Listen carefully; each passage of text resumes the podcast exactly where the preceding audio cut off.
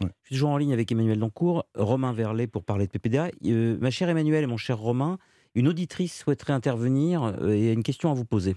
Sylviane, je crois. Bonsoir Sylviane. Bonsoir messieurs, bonsoir tout le monde, bonsoir Romain. Bonsoir madame. Alors euh, effectivement, c'est une grande souffrance pour moi tout ce qui tourne autour du viol parce que ma petite fille adorable de 7 ans a commencé à avoir des comportements un peu bizarres, de se remplir, et puis ensuite euh, une période d'anorexie. Bon, je ne peux pas vous rentrer dans les détails parce que j'en aurais pour deux jours. Et donc, euh, à 15 ans, je me suis rendu compte qu'elle avait des comportements de, petite qui, s'était fait agresser, quoi. Se doucher euh, indéfiniment, de s'habiller pour se coucher, enfin voilà. Et un jour que je l'ai chopée en train de fumer du shit et de lui passer un bon savon, elle m'a dit Maman, si je te disais que je m'étais fait violer.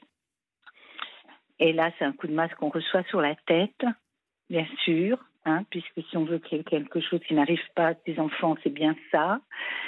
Et par mon neveu, mon neveu qui en avait 13, et elle qui en avait 7. Voilà. Donc je pense beaucoup. Donc après, elle est partie dans une période très très douloureuse, très difficile d'anorexie. Ensuite, elle est tombée dans des drogues, dans des drogues dures. Mais ma question que je me pose par rapport à ce pauvre Darvor, depuis qu'on connaît sa perversion et tout ça, euh, qu'on dit qu'il a quand même, je vous ai entendu tout à l'heure, c'est pour ça que ça m'a tilté, dire que vraiment on ne pouvait pas reprocher à cet homme d'avoir fait des choses merveilleuses par rapport à l'anorexie. Oui, c'est Emmanuel qui le précisait. Vous êtes là, Emmanuel hein je suis là, je vous écoute, madame. Je vous écoute, madame. Et moi, ma, question, ma question, ça a toujours été euh, quel rôle il a joué euh, auprès de sa fille? C'est une fille qui s'est quand même jetée sous le métro alors que ça aurait été un soir d'un jour, une journée merveilleuse où son père l'emmenait en vacances. Euh, Est-ce qu'il s'est pas racheté avec ses maisons de Solène, avec tout ce qu'il a fait sur l'anorexie Voilà, voilà, c'est peut-être pas bien ce que je dis, mais je l'ai sur le cœur depuis longtemps. Romain va vous répondre et peut-être Emmanuel ensuite si elle le souhaite. J'ai compris le sens de votre question. C'est une question importante et douloureuse et épineuse, mon cher Romain. Euh, déjà, votre témoignage est, édifiant. Euh, et effectivement, euh, comme disait Yann Moix au début de l'émission, je me suis plongé dans les livres de PPDA. Pour répondre à cette question, c'est très difficile. simplement, PPDA a écrit deux livres sur sa fille, et notamment Solène. Et effectivement, il a beaucoup raconté la maladie, l'anorexie qui rongeait sa fille. Et par exemple, il écrit il parle de sa fille qui a Solène, euh, qui a 11 ans, et, il dit dans un de ses livres L'autre jour, dans ton bain, j'ai vu tes seins que tu caches toujours, les bras en croix, comme s'ils te bah pesaient, et qu'un jour tu exposeras avec orgueil pour attiser le désir des mâles. Pareil, toujours dans ce livre Solène là que j'ai avec moi, euh, il écrit dans le livre à la date du 5 novembre, une seule ligne énigmatique est écrite à l'encre noire sur une page blanche on n'a pas le droit d'aimer sa fille comme ça. Et on sait, et Yann Moix le sait mieux que tout le monde, on sait ce que le blanc en littérature veut dire, c'est-à-dire d'écrire cette page, euh, d'écrire cette ligne sur une page blanche, c'est absolument terrifiant. Et, je vais terminer euh, par, par une dernière citation. PPDA a toujours avoué, dans ses livres et dans ses interviews, qu'il a toujours refusé de consulter un psychologue ou un psychiatre. Lui s'estime plus fort, lui, le journaliste cartésien, voit d'un très mauvais œil le psy de sa fille qui lui explique l'une des raisons de l'anorexie. Donc c'est le psy qui parle à PPDA et voilà ce que PPDA euh, euh, raconte. Euh, donc le psy dit à PPDA, c'est le cas d'un père qui aime beaucoup sa fille et d'une fille qui aime beaucoup son père. J'avais compris, merci quand même docteur, vous avez de bons yeux. Alors pour répondre à votre question, c'est impossible, mais simplement ce que je peux dire, c'est que selon plusieurs spécialistes, l'anorexie peut être une réponse symptomatologique liée à un traumatisme incestueux ou incestuel. Afin de rendre son corps le moins désirable possible. Voilà, et effectivement, cette pathologie peut être vue comme un moyen d'effacer tout ce qu'un corps peut être comme attraction. Mon cher Romain, euh, évidemment, c'est une question sur, sur laquelle on est obligé d'être extrêmement prudent parce que nous ne sommes pas non plus des procureurs, et là on arrive dans des choses extrêmement délicates. Donc on n'accuse rien, personne, que les choses soient claires, qu'on ne fasse pas de procès de quoi que ce soit parce qu'on met des milliers de, guillemets, des, ce sont des hypothèses. Mais vous dites page 364, vous rencontrez en 2021, et ensuite on va demander à Emmanuel ce qu'elle en pense bien sûr, qu'une certaine Armelle Hervieux euh, se demande ceci, j'ouvre les guillemets. Comment un homme que je, que je venais voir pour parler de cette horrible maladie qui me ronge et qui a tué sa fille avait pu me forcer à l'embrasser sur la bouche J'avais à peu près l'âge de sa fille Solène. Euh, pardon, j'avais à peu près l'âge que sa fille Solène aurait eu si elle avait survécu. Il y avait quelque chose de presque incestueux dans ce qu'il venait de faire. J'ai pensé qu'il était sûrement en partie responsable de la maladie et de la descente aux enfers de sa fille. J'ai eu la conviction que c'était à cause de lui que Solène était morte, à cause de son esprit tordu. Emmanuel, qu'est-ce que vous pensez de tout ça? Évidemment, là, on est très prudent. On n'accuse absolument pas euh, Patrick Poivre d'avoir eu des relations incestueuses avec sa fille. C'est une, auditrice qui nous a posé une question. On essaye de trouver des éléments sans trancher. Merci pour euh, toutes ces précautions oratoires. Elles étaient importantes. Euh, oui, ce qui est intéressant dans le travail de Romain Verlet, c'est qu'on est dans le texte. On n'est pas en train d'imaginer quoi que ce soit. On est dans le texte. Donc moi, si je me base sur ce texte, ce que je comprends, c'est qu'on a un papa euh, qui posait euh, sur sa fille le regard qu'on pose sur une femme. Je ne sais pas ce qui s'est passé ou ce qui ne s'est pas passé, je n'avance rien, je n'en ai aucune idée, on ne le saura sans doute jamais.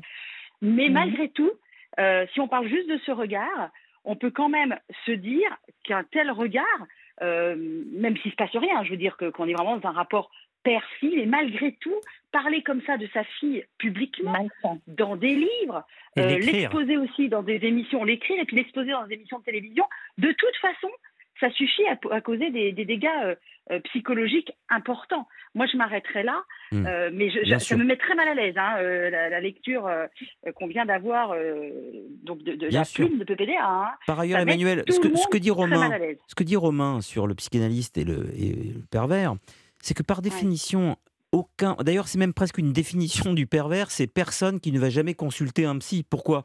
Parce que le pervers, non mais, n'a qu'une crainte, c'est de se faire démasquer.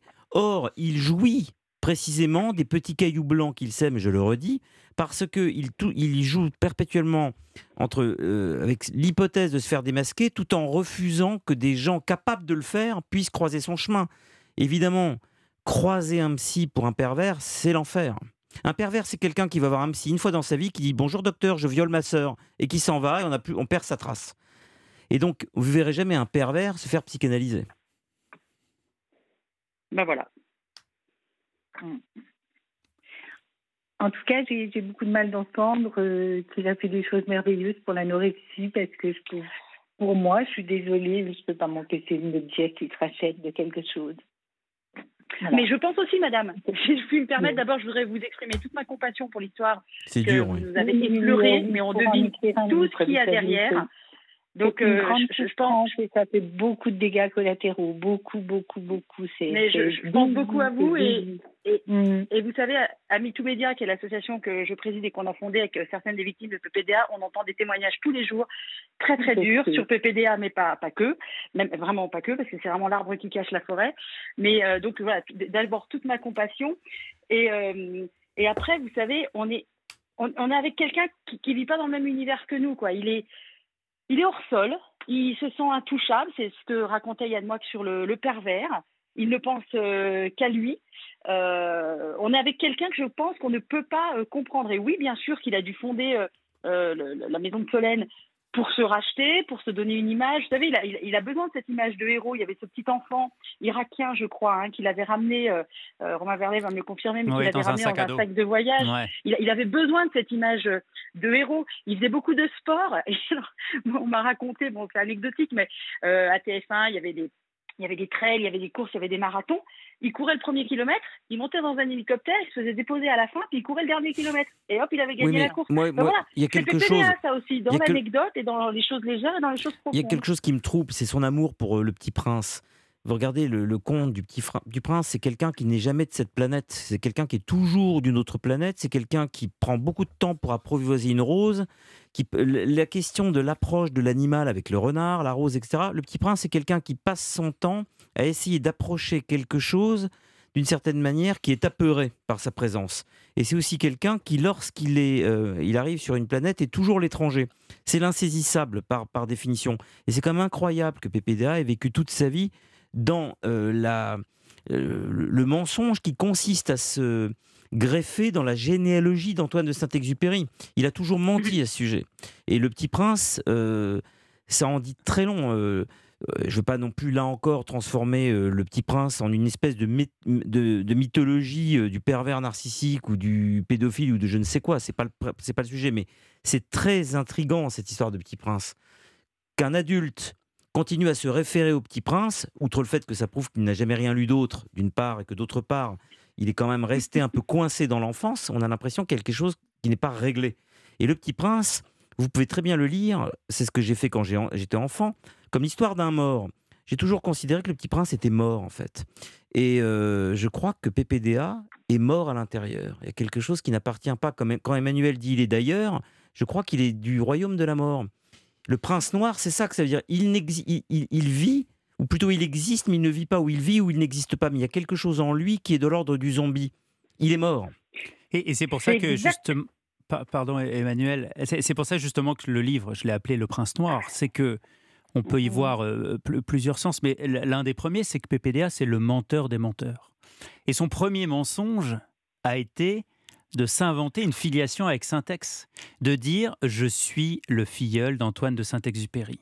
Ce qui est quand même dingue, alors que Saint-Ex est mort trois ans avant la naissance de PPDA. Donc déjà on ment, déjà on ment quand on est jeune. Et après, cette espèce de surnom lui a collé, lui est collé à la peau. C'est-à-dire que quand il était déjà euh, à 30 ans euh, méga star euh, sur Antenne 2, on, l'appelait le, petit prince de la télé. Et donc moi, ce livre, c'est une variation sur le prince, évidemment le, prince de Machiavel, évidemment euh, le prince noir. Le prince noir, c'est ce, personnage euh, de, de la guerre de Cent Ans euh, qui, était, qui était réputé pour avoir une armure. Une armure et surtout d'avoir de pas avoir de cœur. Et, PPDA, c'est ça, c'est un espèce de chevalier sans cœur et sans foi.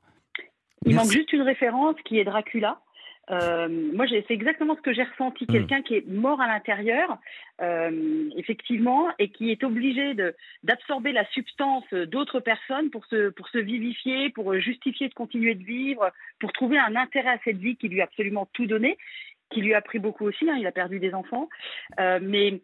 Mais voilà, il y a, y a, ce côté prince noir aussi, Dracula. Moi, j'ai une, une, femme qui a, qui a, connu bien, qui a connu PPDA, qui me raconte qu'il l'a vampirisé il a vampirisé ses écrits, il a vampirisé sa vie, il a vampirisé, son être. Donc c'est ça en fait, PPDA, il suce le sang des autres. Il dévitalise d'ailleurs, il dévitalise d'ailleurs des ouvrages qui existent pour les restituer. Sa, biographie de, Hemingway, euh, c'est exactement ce qui s'est passé. Vous savez, Emmanuel, Sylviane et Romain, je vous dire quelque chose. Quelqu'un qui accepte de publier un livre dont il n'est pas l'auteur, voler une œuvre pour l'intituler de son nom, c'est la preuve même que l'on n'est pas vivant. Être capable d'endosser une œuvre littéraire dont on sait qu'elle a été écrite par une tierce personne, c'est pas la définition du cynisme, c'est simplement la définition de la mort. Emmanuel, je vous remercie très chaleureusement. Ça m'a fait plaisir de vous reparler depuis 2007. Moi aussi. Merci, pour ce que vous êtes et bravo pour votre courage. Euh, Sylviane, je vous embrasse très fort également. Nous allons écouter un peu de musique pour nous détendre et ensuite nous allons prendre en ligne euh, Bénédicte Martin, que je connais depuis très longtemps et qui a également euh, vécu euh, les affres du, du protocole PPDA. Vous êtes sur Europe 1, il est minuit 20.